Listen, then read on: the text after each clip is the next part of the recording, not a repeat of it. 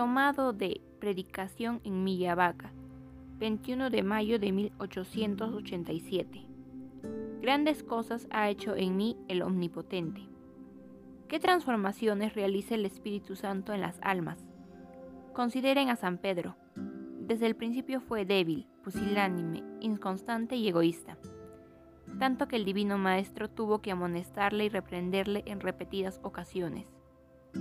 Pero después de recibir el Espíritu Santo, qué fuerte, valiente, intrépido y totalmente caritativo se hizo para los hermanos. Unámonos con la Iglesia en la invocación de Espíritu Santo.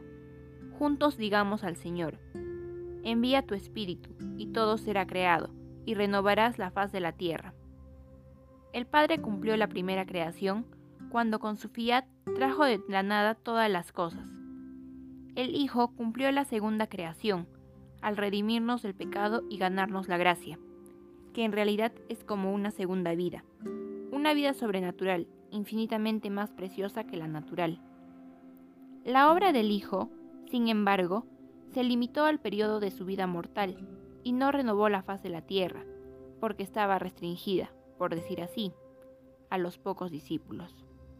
La tercera creación es propia del Espíritu Santo, que dura por todo el curso de los siglos y que está destinada a renovar la faz de la tierra.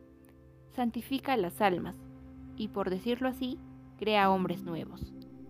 Así dice San Pablo, revístanse del hombre nuevo, que ha sido creado según Dios, en la verdadera justicia y santidad. Efesios capítulo 4 versículo 24.